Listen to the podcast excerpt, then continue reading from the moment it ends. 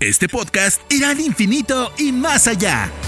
Todo sobre el mundo de Disney, desde análisis sobre películas y series, coberturas, entrevistas y experiencias personales, hasta controversias, datos históricos y curiosidades. Esto es Experimento 626 con Diana Su. Hola, hola, queridos amigos, espero que se encuentren muy bien. Bienvenidos al episodio número 25 de Experimento 626, un podcast sobre el universo de Disney. Yo soy Diana Su, me pueden encontrar en redes sociales como arroba-diana Su y no olviden usar el hashtag Experimento 626 para que nos comuniquemos. Prepárense porque en esta ocasión vamos a sumergirnos en el océano para conocer la historia de uno de los clásicos animados más queridos de Disney. Así es, en esta ocasión vamos a hablar de La Sirenita. ¿Cuáles son los secretos y curiosidades que hay detrás de esta película? Los invito a descubrirlos. Y para arrancar este episodio y meternos en la atmósfera necesaria, Vamos a comenzar con un pedacito de la música de los créditos iniciales que a mí me pone la piel chinita cada vez que la escucho.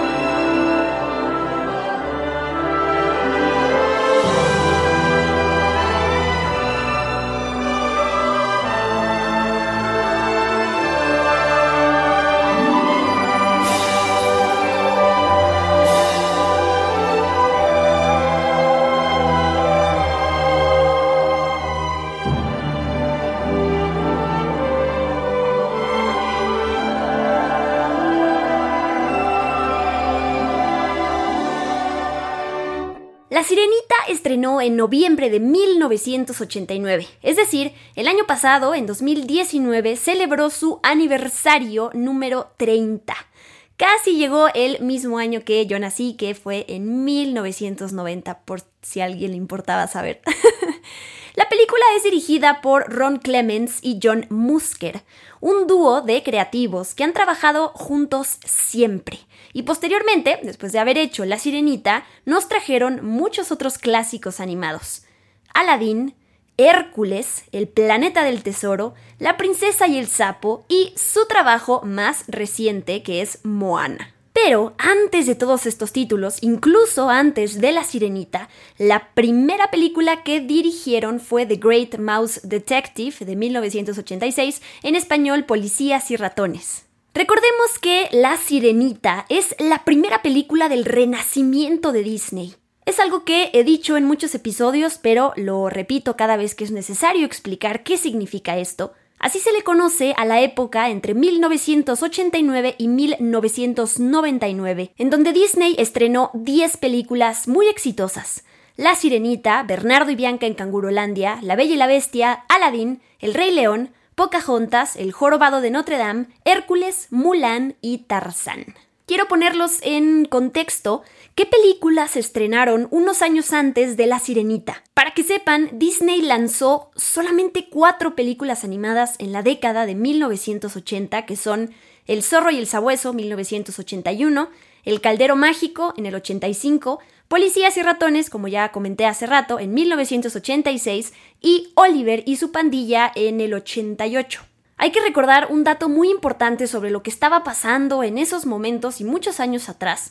Entre las décadas de 1950 y 1980, es decir, más o menos esos 30 años, la importancia de la animación para la compañía de Disney se redujo y se concentraron más en producir películas live action en televisión, en los parques temáticos, por ejemplo, Disneyland abrió sus puertas en 1955. Es decir, tenían otros temas en mente mucho más allá que seguir haciendo películas animadas. De hecho, y esto suena muy grave cuando, cuando lo recuerdo, el CEO en ese momento consideró cerrar el estudio de animación y que futuras animaciones ya se hicieran por fuera. Eh, fue de hecho en ese momento cuando se estableció Walt Disney Pictures Television Animation Group para producir animación de bajo costo para televisión. Y les cuento todo esto para explicar ¿Por qué La Sirenita tiene una importancia descomunal? Más allá de que es una película que nos gusta a todos, que es la película animada favorita de Disney de muchos, esta cinta es un parteaguas que marcó el comienzo de una nueva era dorada para la animación de Disney, como ya les dije, con esta época conocida como el renacimiento de, de Disney. Y en pocas palabras le devolvió la fe a Disney para que siguiera invirtiendo en la animación. Le fue muy bien en la taquilla y también en la crítica. Todo esto es muy importante porque, como ya les dije antes, antes de que estrenara La Sirenita, se rumoró que Disney iba a cerrar las puertas de sus estudios de animación si esta cinta no resultaba ser un éxito. Afortunadamente lo fue y hoy podemos decir que las cosas salieron bien. Vamos con la historia de La Sirenita, de dónde surge, cómo surge y a partir de quiénes surge. La película de La Sirenita estrenó en 1989, como ya les dije, pero la idea de hacer esta película surgió mucho, mucho tiempo antes de que finalmente estrenara. De hecho, poco después de Blancanieves y los siete enanitos, que llegó en 1937, imagínense, desde ese momento, eh, de unos años después, se empezó a planear la película y el proyecto se retrasó y se retrasó por diversas razones.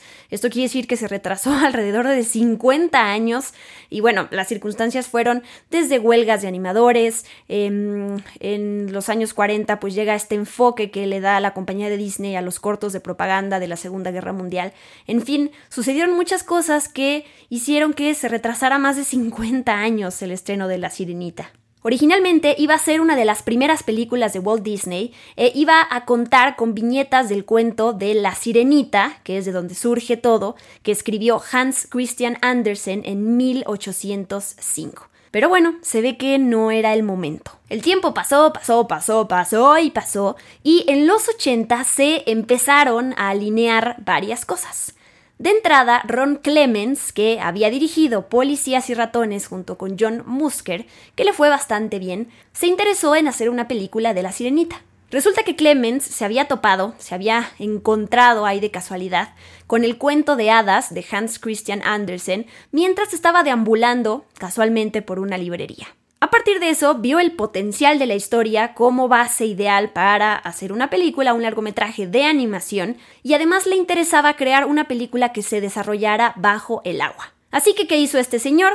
Clemens escribió un mini borrador de la historia, de dos páginas, literal un mini borrador, y se lo enseñó al director de la compañía en ese momento, que era Jeffrey Katzenberg. ¿Qué estaba pasando en esos momentos en la compañía de Disney? Pues estaban trabajando en dos películas. De entrada, la secuela de Splash, y en cuestión de animación en Oliver y su pandilla. Así que el CEO de Disney en ese momento consideró que La Sirenita era muy similar a la secuela de Splash, que como ya les dije estaban desarrollando en Disney y entonces dijo, ¿sabes qué?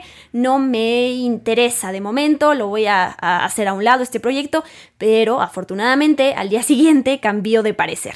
En ese momento en Disney encontraron de pura casualidad la historia original, esa que yo les dije que empezaron a desarrollar a finales de los años 30. En 1987 llega alguien crucial al proyecto, que es el letrista Howard Ashman. Él es muy importante porque, bueno, además de participar en la música, se involucró en la historia y en el desarrollo de la sirenita y aportó varias cosas cruciales. De entrada, ¿por qué llegó ahí, no? ¿Por qué llegó este señor a la compañía de Disney? Porque anteriormente alguien, que es David Geffen, que es el futuro cofundador de DreamWorks, él recomendó a Howard para que escribiera la letra de una canción para Oliver y su pandilla, que es la de Once Upon a Time in New York City. A partir de ese trabajo que les gustó, pues en Disney le ofrecieron que trabajara en las letras de las canciones de la sirenita y como ya les dije también se involucró en la historia. Para que se den una idea del tipo de propuestas que él hizo, él quiso modificar a un personaje que en ese momento se llamaba Clarence, que era un personaje secundario, que ya van a saber quién es, porque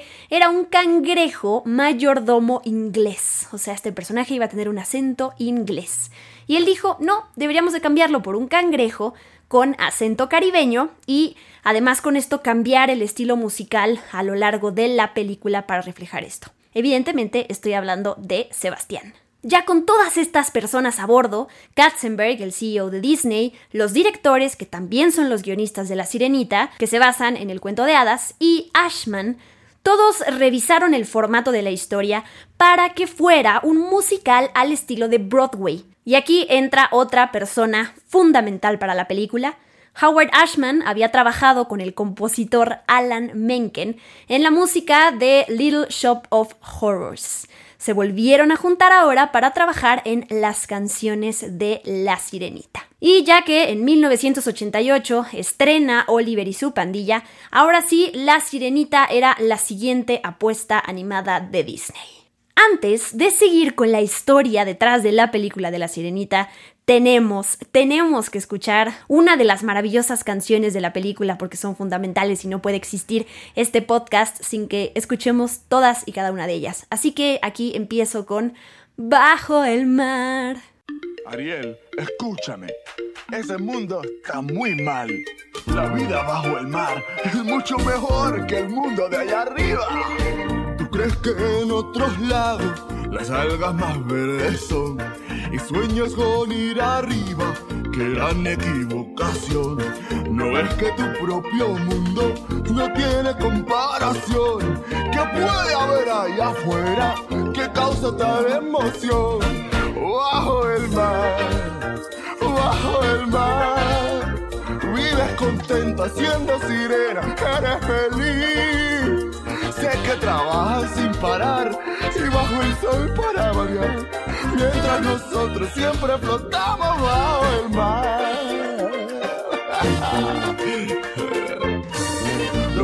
Son muy felices, aquí tienen libertad. Los peces allá están tristes, su casa son de cristal. La vida de nuestros peces muy larga no suele ser. Si al dueño le apetece, a mí me van a comer. Bajo el mar, bajo el mar. Nadie nos fríe ni nos cocina en un sartén. Si no te quieres arriesgar, bajo el mar te quedarás. Y sin problemas entre burbujas tú vivirás. Bajo el mar, hay siempre ritmo en nuestro mundo al natural.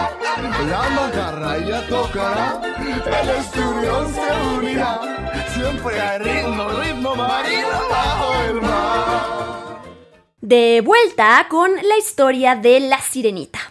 No sé si sabían que a esta película se le dedicaron muchos más recursos eh, económicos que a otra película animada de Disney en mucho tiempo. De hecho, me puse ahí a investigar y de acuerdo a los números de IMDB, se estima que, por ejemplo, de las películas que les hablé anteriormente, que estrenaron en los 80, las animadas de Disney, El zorro y el sabueso tuvo un presupuesto de 12 millones de dólares, Policías y ratones, 14 millones de dólares. Oliver y compañía, un poquito más, 31 millones de dólares. Pero a diferencia de estas, La Sirenita tuvo un presupuesto de 40 millones de dólares. A lo mejor no sonará mucho, pero cuando recuerdan que en esos momentos Disney ya estaba tirando la toalla y ya no quería eh, seguir perdiendo tal cual dinero en películas animadas que no le estaban trayendo pues mucho más allá que otros proyectos de la compañía. Este la verdad es que fue un presupuesto que ahora que lo sabemos valió la pena, pero en su momento pues era riesgoso para ellos. Además del presupuesto para la película y del equipo principal de animadores que estaba en Glendale, California, Disney abrió otra instalación de animación en Lake Buena Vista, Florida, para trabajar en esta película. Ahí está otra, otra aportación importante de La Sirenita.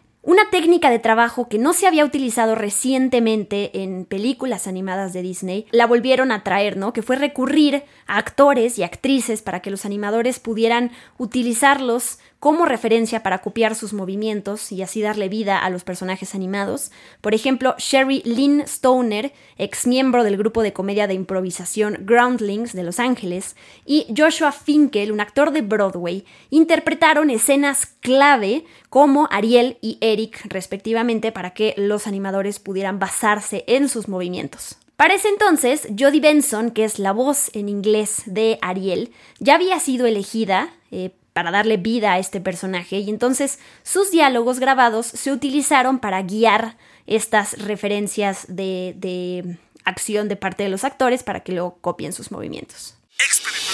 Experimento 626.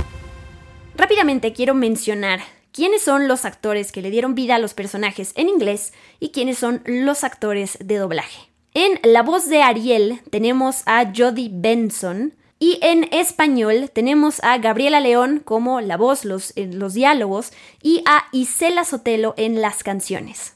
En la voz del príncipe Eric en inglés tenemos a Christopher Daniel Barnes y en español a Demian Bichir, que por cierto él también hizo la voz del chef Luis. Úrsula en inglés es interpretada por Pat Carroll y en español por Serena Olvido. Sebastián tiene la voz de Samuel E. Wright y en español de Michael Cruz. Flounder es Jason Marin y en español Rigoberto Jiménez. Tritón, Kenneth Mars y en español Guillermo Romano. Scuttle, Body Hackett y en español Víctor Mares. Y Grimsby, que es este amigo y consejero de Eric, en inglés es Ben Wright y en español también es Víctor Mares. Ahora sí, hemos llegado a una de mis partes favoritas de cada uno de los episodios que son los datos curiosos, en este caso de La Sirenita. Ojalá se emocionen con ellos y haya muchos que no conocían. La Sirenita es la última película del actor Ben Wright que estrenó cuatro meses después de su muerte. Él, como ya les dije hace ratito, fue la voz de Grimsby, el amigo y consejero de Eric, y ya había trabajado anteriormente con Disney, como por ejemplo él fue la voz en inglés de Roger en 101 Dálmatas o, mejor conocida en español como La Noche de las Narices Frías. Las colas de sirena de Ariel y sus hermanas tienen los colores del arco iris. Una es naranja, la otra es violeta, azul, rojo, amarillo, índigo y la de Ariel es verde. Esto me parece fascinante. Para todo el escenario bajo el agua se requirió la mayor cantidad de efectos especiales para una película animada de Disney desde Fantasía que estrenó en 1940. El supervisor de efectos visuales, que fue Mark Dindal, estimó que se dibujaron más de un millón de burbujas para esta película. La mano de obra artística necesaria para La Sirenita requirió que Disney distribuyera la mayor parte de la animación de efectos de burbujas submarinas que vemos en la película a Pacific Rim Productions, que es esta empresa con sede en China con instalaciones de producción en Beijing. Es decir, em, hasta la animación en las burbujas es, es, digna de destacar porque hubo gente determinada que, trabajó solamente en eso. Howard Ashman grabó una versión de Pobres almas en desgracia con su voz para enviársela a la actriz Pat Carroll, que es la voz en inglés de Úrsula, y así convencerla de que asumiera el papel. Finalmente lo hizo. Pero antes de grabar la canción, Pat le pidió nuevamente a Howard que le cantara la canción y que se la interpretara para así poder imitar algunos de sus movimientos corporales. Es un gran momento para escuchar esta canción. Yo admito que solía ser muy mala. No bromeaban al decir que bruja soy, pero ahora encontrarás que en mi camino enmendé, que firmemente arrepentida estoy, cierto es. Por fortuna conozco algo de magia, un talento que yo siempre poseí. Y últimamente, no te rías, lo uso en favor de miserables que sufren depresión. Pobres almas en desgracia que sufren necesidad. Esta quiere ser delgada y este quiere una pareja. ¿Quién los ayudó? Yo lo hice. Pobres almas en desgracia, tan tristes, tan solas, vienen rogando a mi caldera, implorando mis hechizos. ¿Quién les ayudó?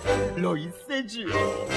Un par de veces ha pasado que el precio no han pagado y tuve que sus cuerpos disolver. Todos se han quejado pero una santa me han llamado. Estas pobres almas en desgracia. La personalidad y el físico de Ariel están inspirados parcialmente en Alisa Milano, y para lograr el movimiento de su cabello debajo del agua, se basaron en material de archivo de la astronauta Sally Ride.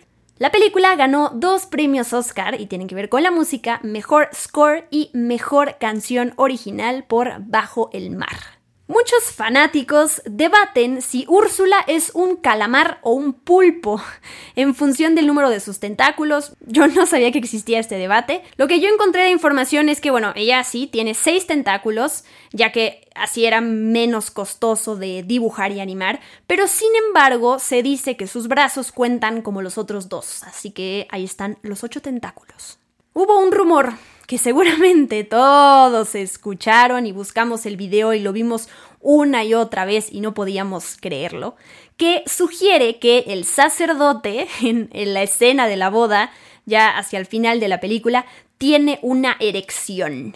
Y si uno pausa la escena, efectivamente se ve un bulto ahí que eh, les aclaro de una vez que corresponde a la rodilla del sacerdote moviéndose debajo de su túnica. Pero bueno, esto no disuadió a que mucha gente vea lo que quiera ver y crea lo que quiera creer, y entonces hubo mucha gente enfurecida que protestó por eso. Y en el lanzamiento del DVD, la edición Platinum, esa escena fue modificada de modo que el sacerdote ahora está parado en una pequeña caja, y entonces su rodilla ya no es visible a través de su túnica. ¿Misterio resuelto o no? Una de las escenas finales de la película en donde Úrsula aumenta y aumenta y aumenta de tamaño para atacar a Ariel y a Eric fue influenciada por la película de Die Hard, Duro de Matar. Según los comentarios extra del DVD de la película con los directores John Musker y John Clements, Jeffrey Katzenberg, el CEO de Disney, acababa de ver la película y cuando entró al estudio mientras ellos estaban trabajando en la escena antes mencionada, les dijo, chicos, quiero que metan más de Die Hard, por favor. Así que, pues esta escena está influenciada por Bruce Willis. No puedo creer que la canción Parte de él estuvo a punto de no salir en la película porque eh, Jeffrey Katzenberg consideraba que era pues medio aburrida. Imagínense, imagínense esta película sin este eh, gran himno. Finalmente los creadores y los músicos detrás se aferraron a, que la canción saliera y le dieron tiempo y bueno, y finalmente tomó una gran decisión Jeffrey Katzenberg de sí incluirla. Sobre esta canción también que interpreta Ariel, les puedo decir que sentó un precedente para los próximos musicales animados de Disney, porque es el, es el momento en el cual él o la protagonista expresan sus deseos. De hecho, Howard Ashman se refirió a esta canción como la canción del yo quiero, el I Want. Y bueno, que vino después? Bella en La Bella y la Bestia, Un Salto Adelante en Aladín, Yo quisiera ya ser el rey en El Rey León, ¿Qué será? Quiero saber en Pocahontas, Afuera en El Jorobado de Notre Dame, etc. ¿no? Son un par de ejemplos. Y aquí está esta hermosa canción que es parte de él. ¿Qué tengo aquí? Qué lindo es. Es un tesoro que descubrí es muy simple decir que no hay más que pedir, que lo que ves a tu alrededor, tanta abundancia, tanto esplendor, me hace pensar que yo no necesito más. Regalitos así tengo miles, aunque a veces no sepa qué son. ¿Quieres no sé, papás? Tengo veinte pero yo en verdad quiero más.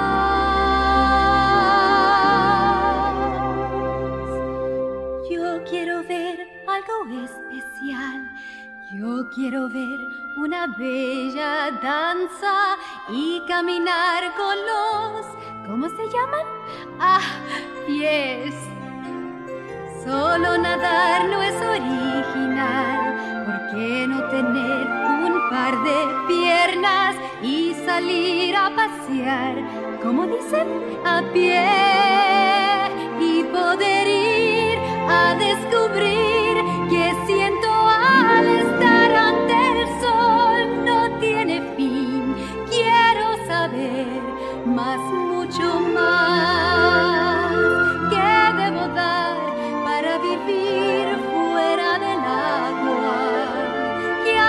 para un día completo estar. Pienso que allá lo entenderán, puesto que no prohíben nada, porque habrían de impedirme ir a jugar.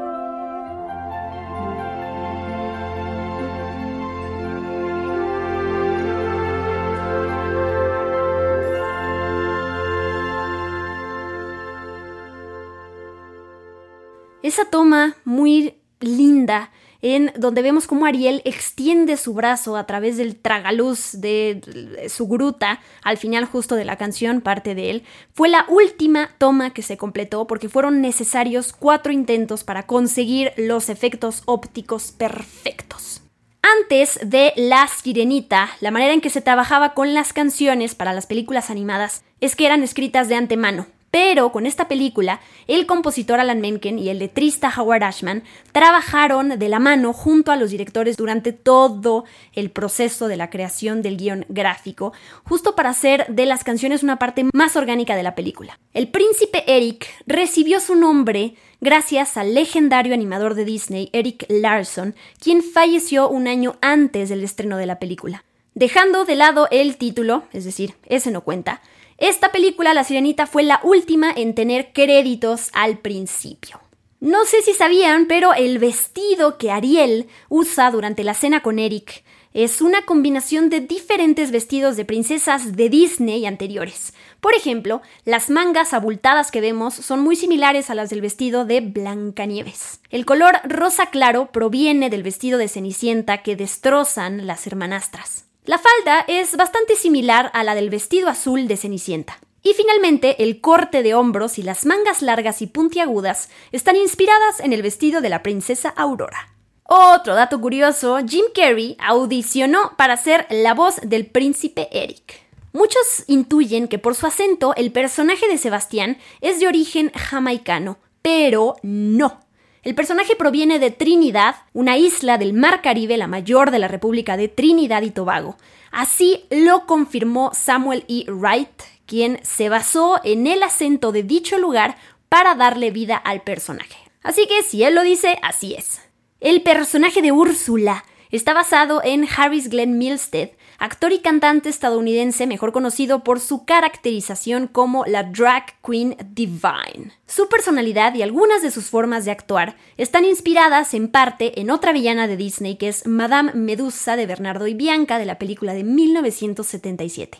La película tiene muchas escenas eliminadas, no sé cuáles conozcan, pero aquí les menciono algunas. Hay una secuencia en la que se revela que Úrsula es la hermana de Tritón. Hay otra que es una versión alternativa de Pobres Almas en Desgracia que explica por qué Tritón desterró a Úrsula. Una escena justo antes del concierto en la que Sebastián descubre que Ariel no está. Una escena extendida de Sebastián perdido en el castillo de Eric. Sebastián dándole más consejos a Ariel a la hora de acostarse. Todas esas las pueden encontrar en YouTube. Carlota lleva el mismo vestido que el que usa la Cenicienta al principio de su película. ¿Sabían eso? Varios elementos de la historia original de Hans Christian Andersen se mantuvieron en la película, como por ejemplo, Ariel es la más joven de todas las hermanas, o por ejemplo, la estatua secreta de mármol. Sin embargo, en la historia original, las cosas son muy feas. Ariel no vuelve a convertirse en una sirena al final de la película, casi al final de la película, cuando sale el sol el último día, ella se vuelve espuma y muere. Así que como verán, ese final eh, del cuento de hadas real pues es completamente devastador, pero bueno, sabemos que Disney endulza las historias. Y qué bueno porque si no ya estábamos traumados desde niños. Experimento 626. A partir del éxito de La Sirenita, que otras series, especiales, películas, obras de teatro, etc., se derivaron de ella. Algunas son una serie precuela que se emitió en 1992 y que tuvo 31 episodios. Hay una canción de esa serie que a mí me gusta muchísimo, que eh, no sé si la conozcan, es esta que dice así. En armonía, armonía, eres tú, soy yo, en combinación, viviendo en armonía. ¡Bravo! a partir de La Sirenita también se derivó una serie de cortos protagonizados por Sebastián, también tenemos La Sirenita 2 sobre la hija de Ariel y Eric, Melody, que ahora lo, e, lo, que ella quiere hacer es regresar al mar. La Sirenita 3, que es una precuela donde aparece la mamá de Ariel. La puesta en escena en Broadway y recientemente The Wonderful World of Disney Presents The Little Mermaid Live, que es un especial musical para televisión que salió en 2019 con la participación de Auli Cravallo, que es quien hace la voz de Moana, aquí interpreta a Ariel en las canciones, Queen Latifah eh, interpreta a Úrsula, Graham Phillips es el príncipe Eric, entre otros. Y antes de finalizar este episodio dedicado a La Sirenita, tenemos que hablar de live action, que está por estrenar, bueno, no está por estrenar, pero en los próximos años va a llegar. ¿Qué es lo que sabemos de este live action? Halle Bailey va a interpretar a Ariel, Melissa McCarthy va a salir como Úrsula, Jonah Howie King va a ser el príncipe Eric, Aquafina va a ser la voz de Scuttle, Jacob Tremblay va a ser la voz de Flounder y David Dix va a darle vida a Sebastián. Y se rumora, porque hasta donde sé todavía tiene eh, estatus de rumor, que Javier Bardem va a interpretar al rey Tritón. Ya veremos qué pasa. También se sabe que Alan Menken compondrá nuevas canciones para la película junto con Lin Manuel Miranda. Me urge escuchar lo que van a preparar estos genios. Ron Marshall será el director. Recordamos rápidamente que otras películas ha dirigido: Chicago, Memorias de una Geisha, Nine, Piratas del Caribe 4, Into the Woods y recientemente El regreso de Mary Poppins. Además de todo esto, en marzo de este año, en 2020, se confirmó que otros personajes, como por ejemplo Grimsby, Max, el chef Luis y el resto de la familia de Ariel, incluida su mamá y sus hermanas, también van a aparecer en la película. Lamentablemente, el rodaje iba a empezar en abril de este año en los estudios Pinewood en Londres, pero pues se pospuso por la pandemia. Hace poquito apareció en internet una foto en la que se ve a Jacob Tremblay que está grabando la voz de Flounder, así que la producción, o por lo menos eh, las voces de varios personajes, ya se retomó. ¡Qué emoción! Déjenme decirles, para toda la polémica que surgió alrededor de este nuevo live action, yo estoy muy emocionada. La realidad es que me emociona de entrada que, que, vayamos a ver muchos cambios a partir de los actores que fueron elegidos para interpretar a los protagonistas que queremos. Me fascina, me entusiasma, me emociona haber ya escuchado varias canciones de Hailey y poder em, disfrutar su talento. Muero de ganas por ver su interpretación, muero de ganas por ver lo que nos están preparando. Y creo que esa es con la, la apertura con la que tenemos que recibir estas eh, pues nuevas adaptaciones que recordemos que además de apelar a nuestra nostalgia también están pensadas y están hechas para nuevas generaciones, para que otras niñas se relacionen de una nueva manera con el personaje de la sirenita. Y a mí esto, ya lo dije hace rato, me emociona muchísimo. Me encantará saber su opinión del live action de La Sirenita y que me cuenten también si La Sirenita, la versión animada, es su clásico animado favorito de Disney. También, no sé, alguna anécdota que tengan con esa película o por qué les gusta tanto. Y con eso terminamos. Esto fue un episodio dedicado a la historia, datos curiosos, secretos y el legado de La Sirenita que estrenó en 1989. Espero que les haya gustado esta expedición debajo del mar y que hayan aprendido y disfrutado este episodio.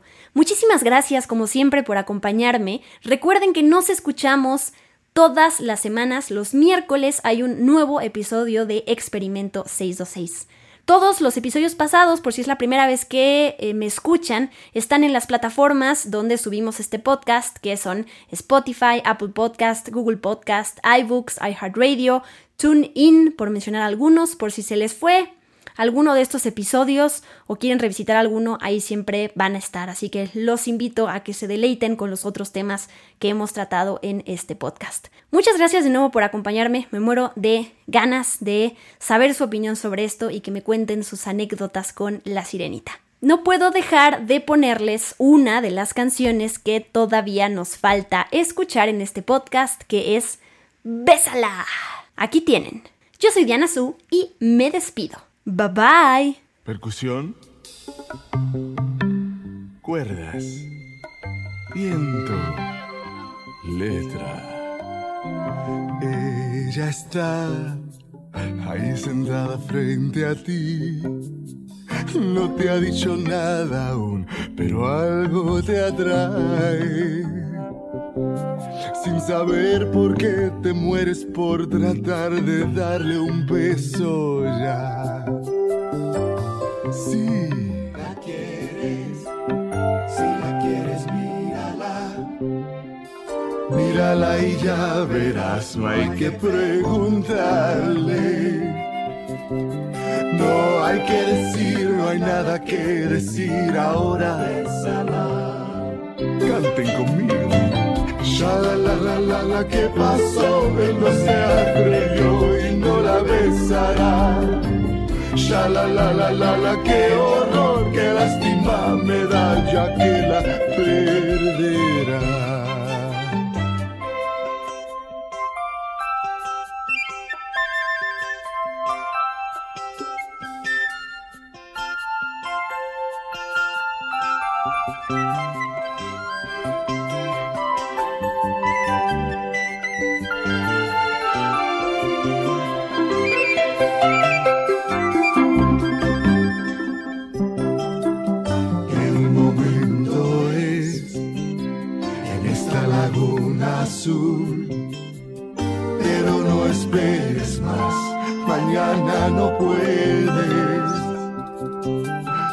Dicho nada y no lo hará si no la besas ya. Ya la la la, no hay por qué temer, no te va a comer ahora, bésala. Ya la la la la la, sin dudar, no lo evites más ahora, bésala. Ya la la la la la, por favor, escucha la canción ahora, bésala. Ya la la la la la, es mejor que te decidas ya, ahora bésala. Bésala, bésala, bésala, bésala. Esto fue Experimento 626 con Diana Su. Gracias por acompañarnos. Los esperamos en el próximo episodio. Hakuna Matata.